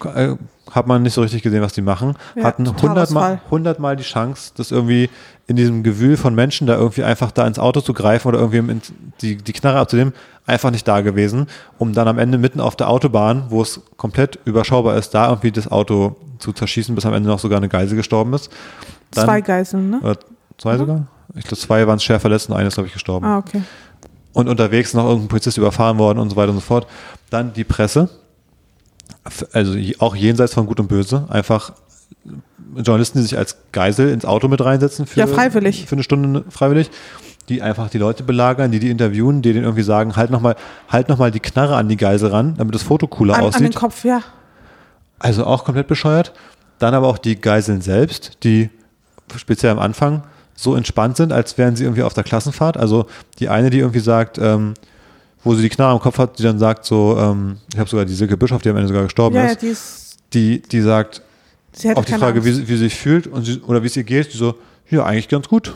Und so noch so halb lacht dabei, als wenn gar nichts ist und nicht so, nicht mal so ein nervöses Lachen, wie man denkt, wie jemand so das sagt, weil er halt unter Druck steht, sondern einfach so, die wirkt halt auch so tief entspannt irgendwie. Dann, also dann auch Ja, dieser, und am Ende dann hat die- es sie halt dann doch erwischt. Genau, und dann aber auch, als die ganze Presse da an diesem, an dem Bus zum Beispiel stand, als sie zwischendurch so Pause gemacht haben und die Geiseln so halb an der Tür vom Bus stehen, zwischen so 30 Journalisten und so die Chance super groß wäre, einfach auch zu gehen, unauffällig. Aber einfach so auch im Bus, Bus zu bleiben, als wenn sie auch gar nicht jetzt so groß den Impuls hätten, aus der Situation rauszukommen. Der Busfahrer, der sich irgendwie eine, eine Zigarette anmacht und so ein bisschen an der Gegend rumspaziert, am Ende wieder in den Bus einsteigt und den fährt. Ja. Hä? Am besten war wirklich dieser alte Opi, der dann gesagt hat, er fühlt sich nicht gut, er hat irgendwie Herzprobleme. Ja, der wäre noch der, der, wär noch der Beste. Der Äh, hatte ja da quasi er geht da jetzt einfach. er ist ja und ist dann einfach gegangen. Der Ja. hat dann einfach den Bus verlassen. War so, Naja, okay, nee, tschüss. Ich glaube, er wurde so dann, ich glaube, sie haben ihn freigelassen, weil sie haben dann Ja. quasi Leute freigelassen mit äh, nach irgendwelchen Gründen und er hat dann gesagt, ja, mir geht's gesundheitlich nicht gut, ich habe irgendwie Herzprobleme. Und aber als es der Presse, als er wieder so gelacht hat, so als wenn, ha, habe ich die verarscht. aber es waren alle so merkwürdig, die Leute. Es war wirklich absolut faszinierend. ja, und äh, die Geiselnehmer selbst für so, die waren komplett durch. Aber das ist halt nur, ich meine, das ist fast unser Geburtsjahr jeweils. Und irgendwie stellt man sich da vor, dass die Leute da schon vom Verhalten und von den Denkweisen ein bisschen näher an heute dran wären, so in so einem Fall. Aber irgendwie hat man das. Gefühl, man guckt 500 Jahre zurück im menschlichen Verhalten. Ja, Also wenn das die Entwicklung der letzten 40 Jahre war, dann müssen wir in 40 Jahren, wenn wir so weit sein. Da müssten wir richtige Genies haben. Ja, Hier, unsere kleine Maus muss dann hier richtig Genius unterwegs sein. aber vielleicht sehen die auch, wie wir uns dann heute in, in Klimafragen und in allen möglichen Themen verhalten haben, werden auch denken, 100 Prozent werden die das denken. Das denken wir ja auch schon. ja, Ich kann mir kein Szenario vorstellen, in der sie das nicht denken, in der sie nicht die Zusammenhänge verstehen und sich nicht fragen, was war mit den Menschen eigentlich damals los? Weil wir verstehen es ja auch nicht. Wir denken uns auch, wie kann man diese Zusammenhänge nicht sehen? Wie kann man das nicht nachvollziehen? Ja. Ja, ich glaube, das wird, ähm, da werden die safe auch nochmal genauso zurückblicken, wie wir jetzt auf diese, auf diese Leute da äh, von diesem Geiseldrama. Ja, kann schon sein. Ist Richtig so mittelaltermäßig. So richtig stumpf. Ja, wirklich richtig stumpf. Also kann man sich aber wirklich mal angucken auf Netflix. Gladbeck Ja. heißt die Doku. Ich fand es auch ganz cool gemacht, dass sie, es gab ja keine Moderation, kein, keine neuen Aufnahmen, nix, außer nur die Originalaufnahmen so aneinander geklebt quasi. Und äh, es war schon ein ganz cooler Einblick, fand ich. Hat sich so sehr, sehr echt angefühlt, so wie es halt damals quasi auch so ein bisschen live sich abgespielt hat, glaube ich, in der Wahrnehmung der Leute. Das war schon ganz, ganz spannend. Ja, ja, krass auf jeden Fall, ganz krass. Und dann, du, wir gucken ja gerade ähm, die Serie Teheran. Ach so, ich dachte, du willst jetzt auf was anderes hinaus. Was denn? Ich dachte, du willst auf Spiegel TV hinaus. Was denn da? Ach so, die Corona. Also haben wir, haben wir jetzt nur angefangen, aber auch das scheint sich als ja einigermaßen unglaublich äh, zu entpuppen. Obwohl ich da wenig überrascht bin. Echt? ja. Also, doch, ich schon. Ich Ja. bin, also, nee, ich, ich finde es schon krass. Also, ja, krass ist es, aber es überrascht mich nicht, meine ich. aber so gehirnamputiert. Tja.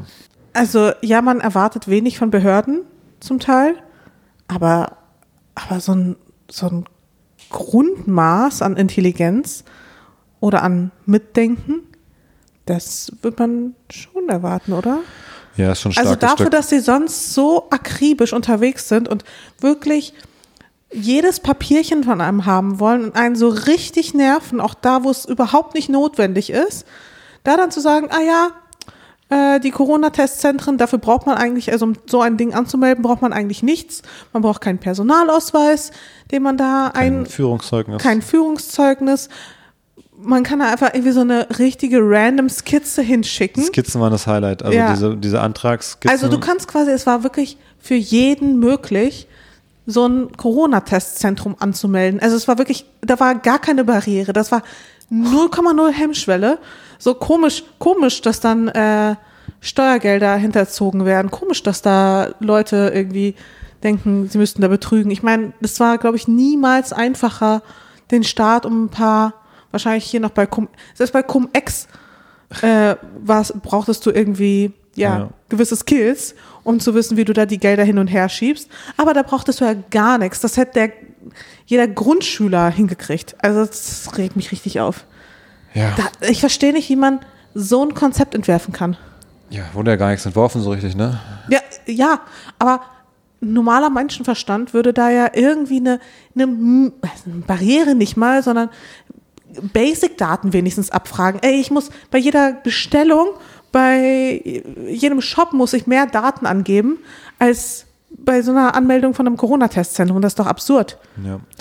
Ja, und ich meine, dass da jetzt die Leute vielleicht Konsequenzen zu spüren bekommen, die da die Millionen, sage ich mal, äh, sich ergaunert haben, ist eine Sache. Und natürlich logisch, dass das passieren muss. Aber ich finde, habe ich ja gestern auch schon gesagt, dass wirklich die Leute, die da die Prozesse organisiert haben und das quasi möglich gemacht haben, da muss es auch Konsequenzen geben. Also das ist so eine krasse Fahrlässigkeit, Absolut. dass das nicht sein kann, dass da die Leute, die das verzapft haben, keine Konsequenzen Ja, aber haben. das ist ganz komisch, weil irgendwie habe ich so das Gefühl, die tragen nie irgendwie so die Konsequenzen. Weißt du noch, wie Jens Spahn ein Buch geschrieben hat mit Wir werden einander viel verzeihen müssen, aber eigentlich meinte, ihr werdet mir viel verzeihen müssen? Nee, habe ich gar nicht mitbekommen. Ja. Der hat doch irgendwie ein Buch geschrieben. Hab ich nicht mitbekommen. Naja. Aber auch hier, ja, Guckempfehlung für Spiegel TV Ja. äh, über die Corona-Testzentren. Weil diese Skizzen, die muss man mit eigenen Augen gesehen haben. Also das, Das ist wirklich, das kann man gar nicht, also wenn man es erklärt, das kann man gar nicht glauben. Ne? Einfach ein Viereck auf dem Blatt Papier äh, aufgezeichnet und irgendwie in dem Viereck quasi oder ja, in dem Rechteck oben ein, ein Loch, wo steht Eingang. Mhm. Dann in der Mitte irgendwie noch ein Viereck, wo dran steht Tisch, also ohne, auch mit fehlendem S. Und das war der, die, die Skizze vom Corona-Testzentrum. Und dann fahren die halt dahin ähm, und dann sehen sie, ah, ist nur so ein Späti. Das ist einfach so ein Mini-Späti. Da ist ja gar kein Platz. Das ist gar nichts. Aber ich finde auch, muss auch sagen, die Ermittlungsmethode fand ich aber auch abenteuerlich. Die Ermittlung war, sie fahren mit dem Auto durch die Stadt zur Adresse, wo es sein soll, gucken im Vorbeifahren von der Straße und sagen, ah, das ist ja ein kleiner Späti, da ist ja gar nicht der Platz. Also, ich glaube nicht, dass sie das im Ergebnis falsch war vielleicht, aber die Ermittlungsmethode da so vorbeizufahren und nur von draußen im Vorbeifahren zu sagen, da ist ja gar kein Platz, ist ja auch bescheuert. Es, also es gibt ja auch so Spätis, die haben einen kleinen Eingang und dann gibt es irgendwie hinten noch einen großen Raum oder sowas oder vorne ist es irgendwie doch breiter, als man denkt oder so. Ja, oder so Also- diese Internetcafés, weißt du? Genau, Klassischerweise. Da, wo hinten auch ein großer Raum ist zum Beispiel. Und ich meine auch ein Corona-Test rund um Jahr, Hygiene, Abstände und so, verstehe ich. Aber an sich, so einen Abstrich zu nehmen, braucht ja auch nicht so unendlich viel Platz, nur um den Abstrich vorne zu nehmen. Wenn man da hinten einen Raum gibt, wo man das auswertet oder sowas, wäre es sogar fast möglich. Also auch diese Ermittlung fand ich schon wieder äh, irgendwie abenteuerlich organisiert, ehrlich gesagt. Also, Ja, da gab es ja irgendeine Begründung. Aber wie gesagt, schaut euch das einfach selber an. ja. Ja. Da sollte man sich definitiv nicht entgehen lassen. Naja, aber was ich gerade noch erzählen wollte, dass wir die Serie Teheran gucken. Und ähm, da, wo es ja darum geht, im Grunde geht es um diesen ganzen, wie soll man es beschreiben, diese Geheimdienstmachenschaften zwischen Israel und Iran, würde ich mal zusammenfassen, und spielt eben viel in Teheran. Und äh, da denkt man ja oft so, ja, bisschen unrealistisch, was da wieder so gezeigt wird, als ob das und das passieren würde. Aber ich glaube, das ist eine, eine Serie, wo die Sachen gar nicht so unrealistisch sind. Weil Israel und Iran, die sich ja wirklich jahrelang schon oder jahrzehntelang schon immer auch in echt irgendwie bekämpfen. Und jetzt am Wochenende ähm, gab es eine Meldung, dass ähm, Israel hat seine Staatsbürger gewarnt, die in Istanbul sind, dass sie nicht das Hotel verlassen sollen, weil Tötungskommandos, äh, iranische, unterwegs sind in Istanbul, die versuchen, israelische Staatsbürger umzubringen. What? Ja. Also alles, was man jetzt zu dem Thema sagt, muss man immer sagen, da ist natürlich viel Propaganda von beiden Seiten dabei und viele Sachen werden da gestreut, die auch andere Ziele verfolgen. Aber an sich gab es die Meldung, dass es ganz konkrete Hinweise gab, ähm, dass da eben vor Hotels auf die Staatsbürger gewartet wird, dass die ähm, versucht, versuchen einfach Israelis umzubringen. Ähm, Einfach so random. ja, ich weiß nicht, das war nicht so ganz klar, ob es auch um bestimmte Personen geht, aber sie haben gesagt, generell alle Staatsbürger und haben wohl auch bestimmte Leute dann mit äh, Spezialkommandos ähm, zum Flughafen gebracht und ausgeflogen und so. Also wirklich wie, im, wie in der Netflix-Serie, die wir gerade gucken, so ungefähr. Ich glaube, es ist äh, Apple TV. Ah, genau, Apple auf Apple TV gucken ist genau. Ähm, wo man sich denkt, ja, come on, als ob die da mitten in der Stadt rumschießen. Aber ich glaube, in dem Fall ist es teilweise gar nicht so unrealistisch. Und das Ganze, haben sie dann auch gesagt, sind wahrscheinlich im Grunde Vergeltungsaktionen, so sie denn jetzt so stattfinden, wie es behauptet wird. Diese Aktionen sind natürlich, oder sind im Grunde eben so Vergeltungsaktionen, die stattfinden, weil der Mossad, also der israelische Geheimdienst, ja seit Jahren äh, immer wieder dem Anschein nach äh, iranische Atomforscher, Wissenschaftler, Mitarbeiter Ja, die ausschaltet. Haben, die haben da echt keine gute Quote, ne? Wenn man das mal verfolgt, dann findet man auch viele Artikel, dass zufälligerweise immer der stellvertretende Leiter oder der führende Wissenschaftler vom, von dem Zentrifugenbauprogramm irgendwo von zwei Motorradfahrern irgendwo erschossen wird, dass irgendwelche Bomben in Autos explodieren und so weiter und so fort. Also es ist wirklich wie in der Serie einfach. Ähm, und äh, man kann es kaum glauben. Und ja, der Iran sagt, genau, Iran sagt auch, sie haben eben eine, eine Zelle vom Mossad äh, verhaftet, die eben geplant haben, weitere Nuklearforscher ähm, zu töten und so weiter und so fort. Also es ist wirklich ist crazy einfach. Wer entscheidet sich denn noch freiwillig, da Nuklearforscher zu werden? Ja, wenn man da so eine, ich sag mal, kurze Lebensspanne hat. kann mir vorstellen, dass es eben sehr auch als eine patriotische Tätigkeit angesehen wird im Iran zum Beispiel, dass es da irgendwie stark verbunden wird mit dem Wohl des Landes, sich da äh, ja auch als Atommacht vielleicht zu, zu entwickeln. Ähm, Ja, richtig crazy auf jeden Fall. Ja. Und in dem Zusammenhang noch zum Thema ja, absurde politische Sachen, die so passieren, wollte ich nochmal sagen, das wollte ich letzte Woche schon machen, habe es dann nicht mehr nicht so richtig reingepasst. In diesem ganzen Konflikt von Ukraine, Russland, NATO, Russland und all diesen Playern quasi, wie absurd ist eben dieser Krieg, der auch jetzt in Nordsyrien stattfindet. Wo? Ist ja so. In Syrien, hatte ich ja letzte, schon vor zwei, drei Wochen erzählt, glaube ich auch, da greift ja die Türkei gerade in Syrien die Kurden an. In Nordsyrien, wo autonome kurdische Regionen sind. Wo die Türkei eigentlich auch nichts zu suchen hat. Oder? Genau, wo sie aber sagen, die Kurden sind eine Terrororganisation, die in der Türkei Anschläge macht und auch den türkischen Staat destabilisieren, deswegen greifen sie da an. Jetzt ist es so, dass die Kurden ja von den USA finanziert wurden, als in Syrien der Krieg war, wo Assad gegen IS gekämpft hat und wo auch die Kurden gegen IS gekämpft haben, die Kurden aber gleichzeitig teilweise auch gegen syrische Truppen gekämpft haben. Da haben die USA die Kurden unterstützt. Das sind so die Peschmerga und die äh, YPG, sind so Volksmilizen, die es da gibt in diesen autonomen Staaten, glaube ich. Und Nachdem aber die USA auch schon den IS aufgebaut hat damals. Ja, indirekt. Aber die USA haben quasi die Kurden mit Waffen beliefert und mit Geld unterstützt. Die Türkei ist aber auch in der NATO, also in einem Bündnis mit den USA. Und die Kurden werden jetzt von der Türkei angegriffen. Das heißt, der eine NATO-Staat greift die an, die eigentlich gerade Waffen und Ressourcen vom anderen NATO-Staat bekommen haben. Gleichzeitig ähm, haben die Kurden eben auch gegen Assad gekämpft und deswegen haben sie auch eben von äh, den USA auch, glaube ich, Ressourcen bekommen. Und jetzt verbünden sich die Kurden mit den syrischen, mit der syrischen Armee, also mit Assad quasi, gegen die sie noch vor ein paar Jahren gekämpft haben, weil sie ja von der Türkei angegriffen werden, auf syrischem Staatsgebiet quasi.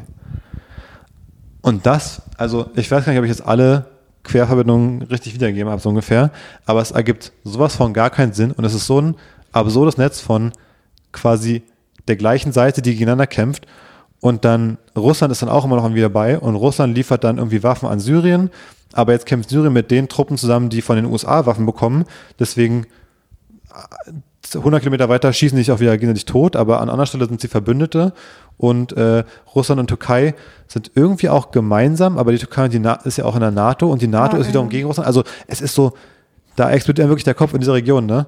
Was da an Leuten gegeneinander kämpft, für nichts eigentlich. Sich im Kreis selber bekämpfen eigentlich, ist so absurd. Ja, also bei dem Konflikt, da kenne ich mich irgendwie gar nicht aus und ich finde, da hört man auch irgendwie kaum was von in den Medien. Also Ja. irgendwie, finde ich, geht der total an einem vorbei. Ja, weil es auch kein, das kannst du ja keinem erklären auch wirklich. Also ich habe es ja gerade jetzt sehr lückenhaft wiedergegeben, glaube ich auch.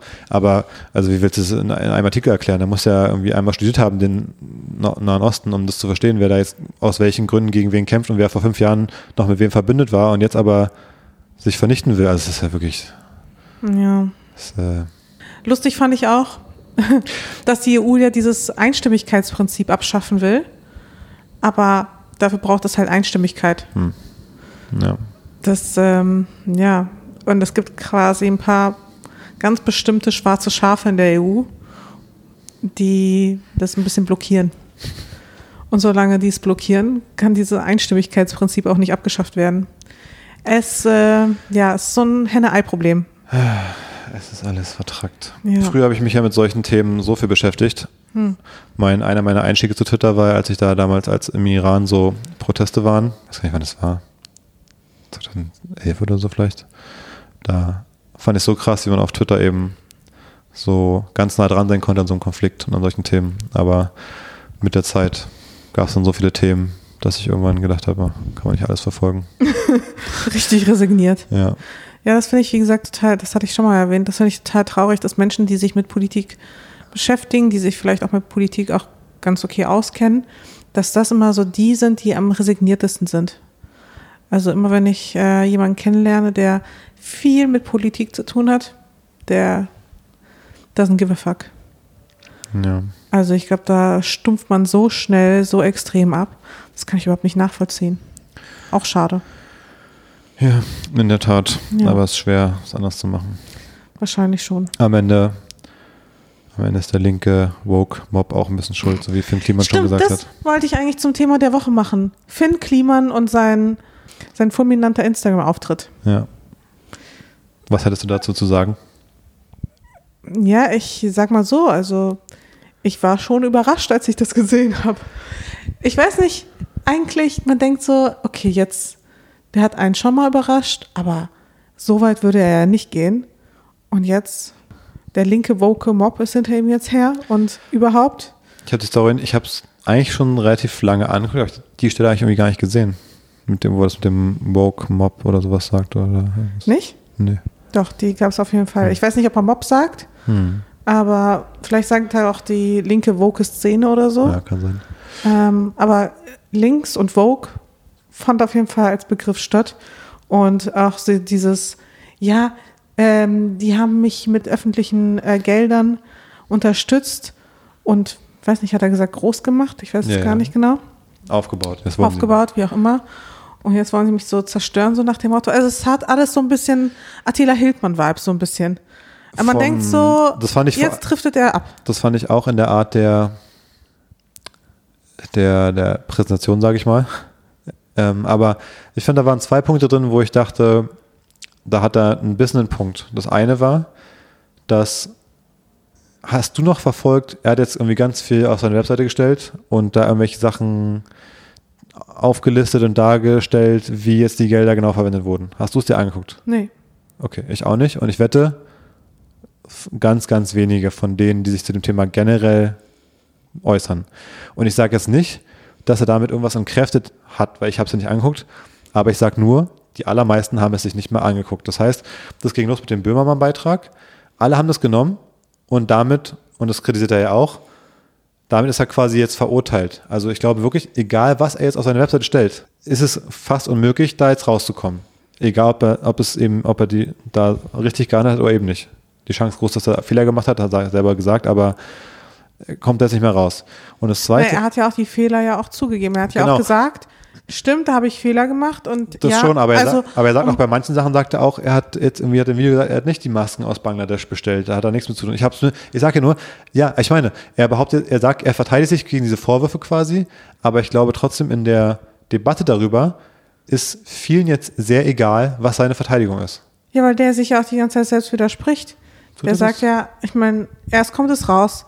Vorher sagt er, nee, also da äh, hat alles nicht stattgefunden. Dann kommt es raus, dann ist er so, oh, äh, ja, stimmt die Sache so nach dem Motto und ähm, gibt dann auch seine Fehler zu und sagt dann, ja, ich fand ich total geil, einfach so gefeiert zu werden und so weiter Wir- und so ich fort. ich, ich glaube total, ich glaube 100%, dass er da, da ganz viel, aber ich muss auch ganz ehrlich zugeben, dass ich eben vieles nur glaube, weil ich mich auch nicht mehr damit im Detail beschäftige jetzt. Und ich glaube, das machen aber ja, ganz das viele machen so. halt die Staatsanwälte jetzt. Genau, aber so wird ja die Debatte, ist, die Debatte ist jetzt auf Twitter nicht, wir warten mal ab, wir gucken, was die Staatsanwälte sagen. So wird ja nicht darüber diskutiert, sondern da, also ich kenne jetzt, also es gibt ja kaum jemanden, der irgendwie jetzt noch sagt, ja, lass uns mal die Fakten angucken und irgendwie nochmal genau gucken, ob was jetzt da vielleicht dann doch, ob da irgendwas nicht stimmt oder so. Naja, die Fakten haben sich ja jetzt schon andere angeschaut. Davon Wer wird man denn? jetzt ausgehen. Ja, die Böhmermann-Redaktion und auch andere JournalistInnen.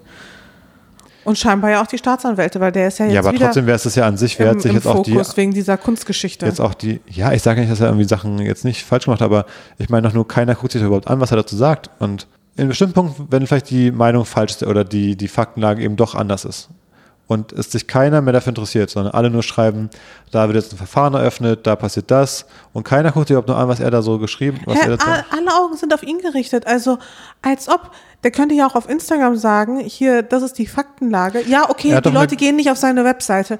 Aber was er ja auch gemacht hat, hat, er hat irgendwie ein Statement gepostet, wo ihm alles ganz dolle leid tut und wo er aus seinen Fehlern gelernt hat und dann sagt er, okay, Schritt eins ist, ich zeige also zumindest ich habe es auf Instagram verfolgt. Ich bin nicht auf seine Webseite ge gegangen, aber ich habe es auf Instagram auf jeden Fall gesehen. So, da wo es die meisten wahrscheinlich auch gesehen haben. Und dann äh, sagt er hier Schritt eins: ich äh, lege offen, was ich mit den Geldern gemacht habe und so weiter und so fort. So, und nie irgendwie weiter ein Schritt zwei, Schritt drei oder sonst irgendwie was gepostet worden, sondern nur dieser eine Schritt eins. Und als nächstes kam dann halt sein Rant und wo man sich dann so fragt, okay, also das ist dann deine Art, damit umzugehen, nur weil du dann keinen Applaus direkt bekommst, weil du wohl aus deinen Fehlern gelernt hast. Also, wie gut hast du denn bitte aus deinen Fehlern gelernt, wenn du jetzt irgendwie so reagierst wie so ein kleiner, trotziger Junge? Und heute hat er wieder was gepostet, das fand ich auch ehrlich gesagt ziemlich hart. Nicht alles ist schlecht, wer trendet, hat recht.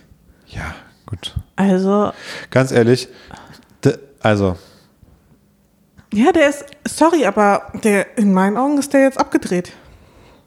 Das finde ich irgendwie zu much in der Bewertung.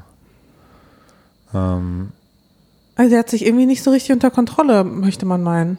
Und vor allem seine Begründung ist ja, dass die Leute irgendwie, ja, auf ihn, auf ihn losgehen oder ihn canceln oder was auch immer, weil er irgendwie anders ist und weil er Risiken eingeht und sonst irgendwas. Aber damit hat es ja überhaupt nichts zu tun. Die Leute sind ja nicht angepisst, weil er anders ist oder weil er Risiken eingeht, sondern weil er halt betrogen hat. Er stellt sich irgendwie so dar, als so, Obst kann ja mal passieren. So, weißt du, was ich meine? Also, nein, kann es nicht. Gewisse Dinge können nicht mal eben so passieren. ja, das verstehe ich auch. Also das, das stimmt Ja. natürlich. Ähm, Come on, also, dann fühlen sich die Leute wahrscheinlich auch zurecht verarscht. Das auf jeden Fall. Ich glaube, es ist, wie- ich glaube, ja. Also wa- was mir zumindest, ich weiß, ob ich weiß gar nicht, ob er das auch meint, aber das, was mir auch wieder auffällt, das haben wir schon mal auch vor ein paar Folgen besprochen, dieser, ähm, dass diese Häme und dieser Hass ähm, jetzt auch ein, in gewisser Weise auch ein bisschen blind ist. Ähm, da, ich habe das Gefühl, Ja, ich finde aber Die nicht Leute- im Fall von Finn Kliman, die ehrlich Leute, gesagt. die Leute wollen jetzt auch sehen, dass er jetzt komplett vernichtet wird. Also die Leute wollen auch, Ja, weil er sich aber auch die ganze Zeit weiter reinreitet. ja, aber die Leute wollen trotzdem, dass er nie wieder erfolgreich das machen kann, was er vorher gemacht hat. Das ist schon, würde ich sagen, das spürt man schon als Motiv, oder nicht? Findest du nicht? Der reitet sich eher die ganze Zeit selber weiter rein. Das Einzige, wo ich sagen würde, okay, das äh, würde ich auch getrennt betrachten, ist dieses Klimansland von ihm, weißt du? Ich meine, es trägt zwar seinen Namen, aber da sind ja viel mehr Leute beteiligt, die, die vielleicht damit gar nichts zu tun hatten, die das alles nicht wussten und das quasi ja auf alle Projekte oder so diesen Betrug und alles, was da vorgefallen ist, quasi auf alle Projekte umzumünzen, ist vielleicht nicht, also das finde ich ist auch unnötig. Aber dass er einen Fehler gemacht hat, das ist ja scheinbar ganz offensichtlich. So, und dann aber statt wirklich aus seinem Fehler wirklich zu lernen, erwartet er, dass er jetzt sagt, ah, es tut mir total leid, was weiß ich, ich mach's wieder gut, fängt dann gerade so an, bekommt dann nicht die, den Support und die Unterstützung und den Beifall, den er dann dafür erwartet und reagiert halt, äh, für mich war das eine absolut trotzige Reaktion. Damit hat er sich keinen Gefallen Ich denke auch, dass sie trotzig war. Das denke ich auch. Ich denke, Ja. er hat halt jetzt viele Dinge gemacht. Ähm, Ja, es waren halt auch echt große Scheißdinge. Absolut. So, und dass er da keinen Applaus bekommt, weil er ein paar, wie hat er das genannt? Reparaturzahlungen äh, vornimmt. Ja, sorry. am besten war das, habe ich dir gezeigt, ne, wo dann so war, der Screenshot dann so Deutschland nach 1945. Ja, ich habe Fehler gemacht, aber es passiert. Ich habe auch Reparaturzahlung geleistet. Nein, wie gesagt, ich, ich, ich will, ich sage gar nicht, dass ich das im Kern genau andersrum sehe, sondern ich glaube, ich meine nur, ähm, dass mir einfach ein, zwei Sachen auch ein bisschen aufstoßen, wo ich das Gefühl habe, die gehen irgendwie übers Ziel hinaus oder die sind, weißt du, die Frage, wenn das jemand trifft mit der Kritik von dem Böhmermann-Beitrag, wo sich vielleicht auch mal herausstellen könnte, dass dort Dinge vielleicht nicht 100% richtig waren in der ersten Anschuldigung. Habe ich das Gefühl, würde das was ändern oder würde es jetzt jemandem wie ihm genauso ergehen? Ist die, sind die Leute überhaupt noch bereit, wirklich zu verstehen, war, wurden hier wirklich Dinge scheiße gemacht? Oder Oder ich finde, der ist noch mega glimpflich davon gekommen. Sorry. echt? Weiß nicht ja, so genau. ich finde, also da sind immer noch genug, die ihn nach wie vor supporten. Bin ich mal gespannt, wie es bei ihm weitergeht. Ob das wirklich so ist. Ich habe schon das Gefühl, der wurde ganz schön, also ihm haben sie ganz schön die letzten Jahre seiner Tätigkeit, zu Recht durchaus natürlich, aber das wurde ihm schon, also es hat schon ganz schön reingeknallt, glaube ich, bei ihm. Ähm, der kann jetzt nicht so weitermachen wie vorher. Nee, kann ähm, was nicht. andere Leute schon öfter Aber das ist ja seine Erwartung, dass er das jetzt kann. Dass er sich jetzt wenn so ein das so ist, dann ist bisschen, natürlich Quatsch, aber dass er naja. sich jetzt äh, entschuldigt. Aber da ist ja wenig, also scheinbar wenig echte Einsicht. ja, kann Und das sein. merken die Leute halt. Kann sein, ja. Und aber was ich, das zweite, was ich, der Punkt, wo ich fand, wo er wirklich recht hatte, war dieses Böhmannsland-Ding, ne? Wo die sich da auch über das Klimasland quasi lustig machen. Ja, das habe ich mir ja gar Wo- nicht angeschaut. Genau, aber wo er auch jetzt in dem Video sagt, so, warum wird er da, also warum entscheidet die Neo-Magazin oder ZDF-Magazin-Redaktion darüber, ob das jetzt cool ist, dass die da alle so rumlaufen im, im, im Klimasland, dass da Leute hinkommen wollen, die for free da diesen Hof aufbauen. Diese Kritik finde ich auch irgendwie weird, nämlich. Das ist nämlich so ein bisschen, wie wir uns manchmal sagen, warum sich Böhmi so äh, festgeritten hat und warum er in jeder Folge Jule und Sascha irgendwie erwähnt. Dass er sich manchmal an so Sachen so festbeißt und denkt so, ey, was ist denn dein Problem damit? Wenn da Leute sind und von mir sind die alle weiß und männlich, aber wenn die da das Gefühl haben, dass die da einen Zweck und eine Bestimmung finden, wo sie da ihr Leben verbringen und da irgendwie diesen Hof aufbauen, ja, okay, cool. Also man kann es ja mal lustig, mal lustig Genau, machen. man kann sich darüber lustig Aber- machen. Wie aber gesagt, ich habe den Beitrag auch nicht gesehen. Aber wie da das gemacht wird, finde ich, da frage ich mich auch so ein bisschen so, ist das nicht lang, irgendwann übertrieben? Also weißt du, so, das verstehe ich, also den Punkt habe ich auch so ein bisschen verstanden. Ähm, eben weil wir es auch jetzt in anderen Aspekten auch so ein bisschen uns fragen, warum man sich so verbeißt bei manchen Themen in, in Ja. Leuten. Ich würde auch nicht sagen, dass ich Jan Böhmermann nur sympathisch finde. Also, wie gesagt, das ist uns jetzt bei der einen oder anderen Stelle auch schon mal aufgefallen, dass er sich da so ein bisschen merkwürdig verhält. Ja. Aber das ist ja, also, ich finde, da kann man ja noch irgendwie drüber stehen als Finn Kliman. Und das hat ja auch nicht wirklich viel Aufmerksamkeit bekommen, dieses äh, Böhmannsland. Ich meine, also ja, da gibt es einige, die das so extrem kritisieren, aber so das, das, das ist ja gar nicht irgendwie so groß der Punkt. Das ist halt irgendwie ein Privatprojekt. Wer da Spaß hat, soll es halt machen. Aber also diese andere Sache mit den Masken und sowas, das ist ja im Grunde da, worum es eigentlich geht. Also und da hat er halt den Fehler gemacht und da hat, scheint er ja nicht so einsichtig zu sein. Und ich kann mir auch vorstellen, dieses Klimansland für ihn natürlich, da hat man halt scheinbar einen wunden Punkt wirklich bei ihm getroffen, dass er da so explodiert ist. Aber wie er es dann framed und mit diesen, diese, die öffentlichen Medien möchten mich fertig machen und sowas, das ist einfach brandgefährlich. Und das, Das ist wirklich so ein Weg, den er, der wirklich so Richtung Schwurbelei und Verschwörungstheoretiker-mäßig geht und wo man merkt, okay, jetzt driftet er ab. Absolut. Ich fürchte aber, dass sehr viele Menschen, wenn sie in so eine Situation kommen, warum auch immer, selbstverschuldet, auch von mir aus, ähm, dass viele Menschen sehr emotional reagieren, wenn sie diese, diesen Druck, diese Aufmerksamkeit von den Medien der Öffentlichkeit bekommen. Es ist jetzt sehr leicht und ich will ihn damit nicht in Schutz nehmen. Und es ist falsch und man muss es kritisieren und sagen, das geht so nicht. Aber ich glaube, viele erheben sich immer so und sagen, was er für ein absoluter Vollidiot ist. Aber ich glaube, du könntest von 100 Leuten quasi 90 in so eine Situation bringen, dass man dann in so einer Situation, ja, falsche Dinge macht. Ich glaube, das ist menschlich, das macht es nicht richtig. Aber ich glaube auch, da, da überschätzen sich viele Menschen, wenn sie denken, dass sie unter, in der Situation alles noch richtig machen würden, will ich damit sagen. Wie gesagt, Ohne, ohne es zu verteidigen, Ja. ohne zu sagen, dass es richtig ist, dass man es akzeptieren muss. Ich meine nur, diese moralische Über, Überheblichkeit, die manche an den Tag legen, äh, wie kann man jetzt so handeln? Ich glaube, ich denke einfach nur, vielen, viele würden auch sehr krasse Fehler machen unter solchem Druck. Ist meine Meinung dazu. Ähm, ja. ja, ich weiß nicht. Also ich finde quasi so der Anfangsfehler, wegen dem er kritisiert wurde, da fängt es halt schon Klar. An. Aber da, also das Ich weiß nicht, wie viele Leute diesen Fehler machen würden. Ja, stimmt. Ich glaube, auch da gibt es viele. Ähm, das macht es auch nicht besser, aber ich glaube, unsere Gesellschaft ist dann doch, ähm, ja, am Ende, am Ende fast alle Menschen, die mal in so eine Position kommen, wo die Öffentlichkeit sich so genau anguckt, was die machen, bei fast allen passiert ja irgendeine Scheiße. Ja, kann man sich auf jeden Fall mal äh, fragen, woran es liegt. Also ob da glaub, auch Menschen die einfach- falschen Menschen in der Öffentlichkeit stehen. Das wird ein Teil des Grunds sein, aber ich glaube auch, dass viele Menschen einfach auch Mist machen. Das ist, äh, wie Pip auch gesagt hat beim Doppelgänger-Podcast am Anfang von diesem ganzen Thema, wo auch meinte, wenn man jetzt mal bei allen Gründern reingucken würde, was die vielleicht mal am Anfang gemacht haben oder sich alle Chat-Protokolle anguckt, dass man bei vielen Leuten auch irgendwas findet, was nicht so ganz 100% clean war. Und ich glaube, deswegen hat man es auch so müssen. Naja, Naja. ich muss leider einen Call. Wir machen gleich einfach ein Outro, okay? Nee, wir machen jetzt einfach Tschüss. Na gut. Das ist das Outro, was wir gerade gesagt haben. ja, heute haben wir ein bisschen überzogen. Ja. Du meintest, wir überziehen. Ja, Ist passiert. dann noch eine Unterbrechung. Schwierige Sache hier heute. Ja. Okay. Naja, na gut. Ähm, wir können ja gerne die Diskussion sonst auf Social Media weiterführen. Ja. Und ich würde sagen, bis nächste Woche. Tschüss, bis nächste Woche. Ciao. Tschüss und bis nächste Woche. Hoffentlich dann in aller Frische und hoffentlich dann auch wieder am Mittwoch. genau. Bis dahin. Bis dann. Ciao, ciao.